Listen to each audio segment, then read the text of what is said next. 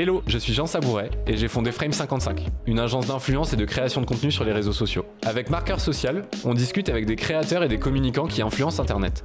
Ensemble, on va comprendre comment ils créent un contenu pertinent et impactant pour leur audience, et surtout, ils vont nous partager leurs meilleures techniques pour créer des contenus à succès. Si vous aussi c'est un sujet qui vous intéresse, vous êtes au bon endroit, bienvenue dans Marqueur Social.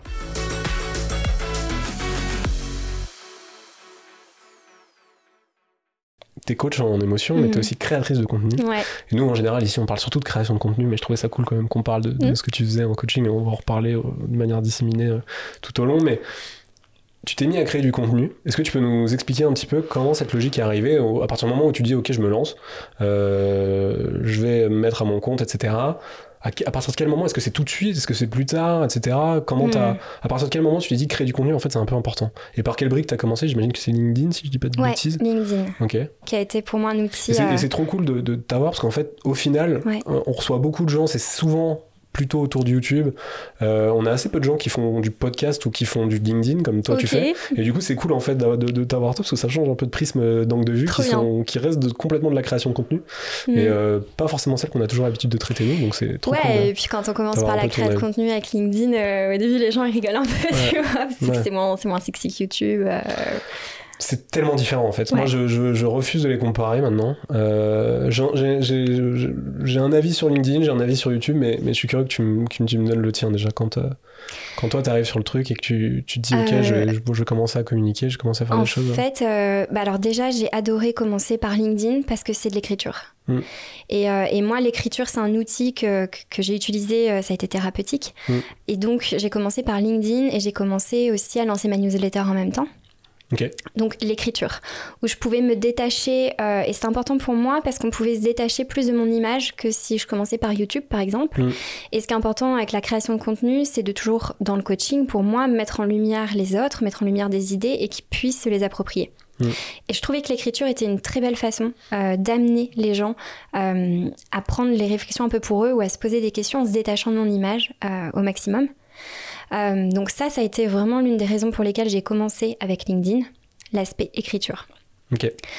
Euh, et, euh, et aussi parce que j'ai découvert la puissance de LinkedIn quand je travaillais dans la tech, en voyant que ça pouvait tout, tout accélérer. Mm. Et je me suis dit, ok, comment est-ce que je fais aussi avec un caractère où je suis sociable, mais je suis très, euh, très introvertie, je suis dans mon monde. J'écris, je lis, je suis souvent toute seule, euh, j'adore vivre toute seule. Et je me suis dit, comment est-ce que je fais pour euh, me créer un, un endroit qui m'appartient? Et euh, l'utilisation de la création de contenu. Euh, en fait, euh, il y a un monde fait pour les introvertis. Mm. Euh, parce que je peux tout faire en one-on-one. Mes coachings, c'est en one-on-one. Je fais pas de coaching groupé. Un post LinkedIn, je peux avoir des retours en MP super quali. Le podcast, c'est en one-on-one. Et en fait, ça m'assurait une, une qualité dans les échanges. Mm. Un truc beaucoup plus personnel Et qui te correspondait aussi. qui me correspond. Ok, trop bien. Mm. Pour euh, continuer un petit peu sur LinkedIn, toi, si tu veux, si tu prends un regard un peu plus extérieur, qu'est-ce que tu penses aujourd'hui des contenus qui sont publiés sur LinkedIn Globalement, de ce que tu vois, tu vois? Est-ce que tu penses que la plateforme, si tu devais euh, émettre des, des, des, des- choses positives que tu penses de la plateforme Ouais. et des contenus qui sont postés, des choses négatives aussi. Ok. Pas- pas juste là pour euh, dire que c'est génial ou juste dire que c'est tranché, mais essayer d'avoir une analyse la plus neutre possible. Si tu veux, je peux commencer comme ça, je te donne un Mhm. peu une brique. Moi, LinkedIn, il y a un truc qui que, que j'adore, c'est que tu peux retrouver des contenus qui sont hyper intéressants par des gens qui ont une expérience de fou, quoi, tu vois. Parce qu'ils ont fait, euh, ils ont créé des, enfin moi en tout cas ce que je regarde, mais ça peut être tout un tas de sujets, mais parce qu'ils ont créé des boîtes qui te partagent des expériences assez Mhm. folles, euh, des histoires assez folles, etc. Par contre, à mes yeux, la contrepartie de ce truc-là, c'est que t'as un espèce de... C'est- C'est c'est Insta puissance 1000, c'est-à-dire que sur Insta, euh, il y a une époque, je trouve que ça change un peu, mais il y a une époque où c'était... euh, Tu, tu, tu vendais une vie de, de, Mm. de rêve Ouais. sur Insta, alors qu'en fait, en général, quand tu rencontrais la personne, tu te rendais compte que bah, sa vie, elle ressemblait pas du tout à ça, quoi. Et, euh, et sur LinkedIn, c'est un peu ça version, euh, version pro. C'est-à-dire Ouais. que les gens, c'est souvent le euh, j'ai fait le plus grand truc du monde, j'ai réalisé le plus grand truc du monde, réveille-toi, va- bats-toi, faut travailler, faut être le meilleur. Ça, ce côté-là me gonfle un peu, moi, à titre perso sur LinkedIn. Euh, c'est pour ça que, tu vois, à titre perso sur LinkedIn, j'écris des contenus de temps en temps, mais c'est plus pour partager de l'actualité sur ce qu'on fait ici. Mais, euh, mais j'ai ce côté euh, ultra inspirationnel tout le temps, c'est un truc. Oui, ça peut être lourd. ça peut être un peu lourd, tu Mm. vois. Et puis souvent, c'est des gens qui te racontent des grands trucs, et en fait, si tu creuses un peu, tu te rends compte que bah, derrière, bon, ok, mec, Mm. euh, t'as t'as commencé il y a deux semaines et tu te mets à raconter des trucs. C'est quoi la véracité de ce que tu racontes? Quelle est ta réelle expérience? Enfin, tu vois, c'est hyper facile de dire je suis le king du truc. Et je te présente un, un- un sujet où je suis super fort, machin, regarde, écoute-moi, etc. Alors qu'en réalité, le mec, il a rien fait derrière, ou la, la meuf a rien fait derrière. C'est un des trucs que j'ai apprécié euh, Ouais. dans, dans ton contenu, c'est que toi, je trouve que t'as pas ce, ce, ce- ce truc-là. Tu, passes- tu partages plus une émotion, parce que tu, enfin, en même temps, c'est dans tes codes, mais tu partages plus une émotion, un, un sentiment de vie, une réflexion Mm. qui. Mais comme tu le fais en fait en coaching, au final, c'est qui va poser une réflexion et toi-même, tu vas te dire Attends, mais qu'est-ce que j'en pense de ce truc-là etc.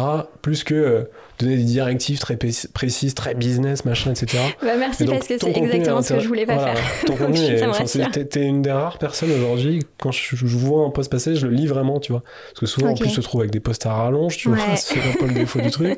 Et, et- et tu te dis, mais et- et franchement, sur un feed, tu peux lire 10 posts et en avoir un 9 qui globalement ont la même. euh, Et tu vois. Ouais. Et, et c'est un peu ce que je trouve dommage Mm. sur LinkedIn aujourd'hui. Je trouve que tout le monde fait un peu la même chose, c'est-à-dire euh, essayer de vendre du rêve, essayer de vendre du, du succès, essayer de vendre. des de- hacks. et puis des hacks, euh, ou alors prendre le contre-pied total, dire Oh, ça me saoule les gens qui disent tous que la vie Oui. est super, moi je vais vous partager toutes mes galères. Mais au Ouais. final, tout le monde fait ça, donc ça redevient un truc euh, en Oui, boucle, il y, a- y un manque de nuances euh, Ouais, ouais, des ouais, fois. ça-. Moi, c'est un peu ce qui me dérange sur LinkedIn aujourd'hui. Je pense qu'il y a peut-être moyen de break ce truc-là à un moment et de le faire autrement. Mais en tout cas, toi, ce que tu fais, je trouve ça cool. Mais du coup, je réponds à toutes les questions que je te bah, pose avant même que tu me donnes les réponses.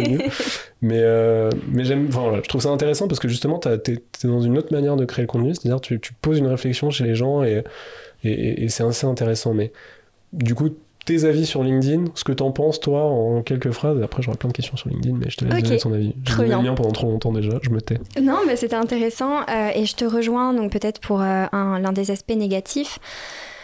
Euh, quand j'ai démarré sur LinkedIn, c'était c'était quoi, il y a un an et demi, quelque chose comme ça, où j'étais plus spectatrice et euh, où je me suis dit, ok, je vais trouver ma place parce que c'est de l'écriture, Mm. donc j'aime bien et c'est le meilleur moyen. Et, et voilà, c'est comparé à Insta, pour moi, ça me paraissait plus sérieux et c'était ce genre de d'échange que je voulais avoir.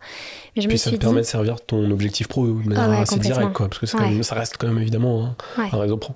T'as moins de mise en scène. Mm. Tu vois, t'as moins besoin de te montrer. Et, Mm. et c'est très bien aussi de se montrer, mais juste ça ne me, ça ne me, ça me correspond Mm. moins.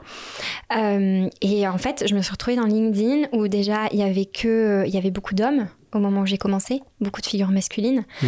beaucoup de mots de combat. De euh, faut exploser euh, toutes ces barrières mentales, euh, faut faire péter ton business, faut hacker le système. Ou moi je ne parle pas du tout comme ça. Et je me suis dit, ok, bah, je vais avoir super gnangnan à côté. Et en fait, donc au début, j'ai quand même un peu une, appréhension de me dire comment est-ce que tu te fais ta place dans ça. Et, en, fait, et en fait, ça s'est fait très naturellement. Et euh, ouais, donc dans l'aspect négatif, je dirais ce, truc très... euh, encore des injonctions. De même dans la, dans la réussite, dans la productivité, je vais partager mes hacks pour être productif, je vais partager mes trucs. où Je me suis dit, ok, bah en fait, si tout le monde fait ça, c'est-à-dire que j'ai une place à prendre pour nuancer euh, ce discours et apporter ma, ma vision de, de- coaching qui est pas de, de te faire une promesse que tu vas tout exploser en trois mois, en fait. Parce que bah, peut-être que c'est pas vrai. Mm. Et on, on sait pas.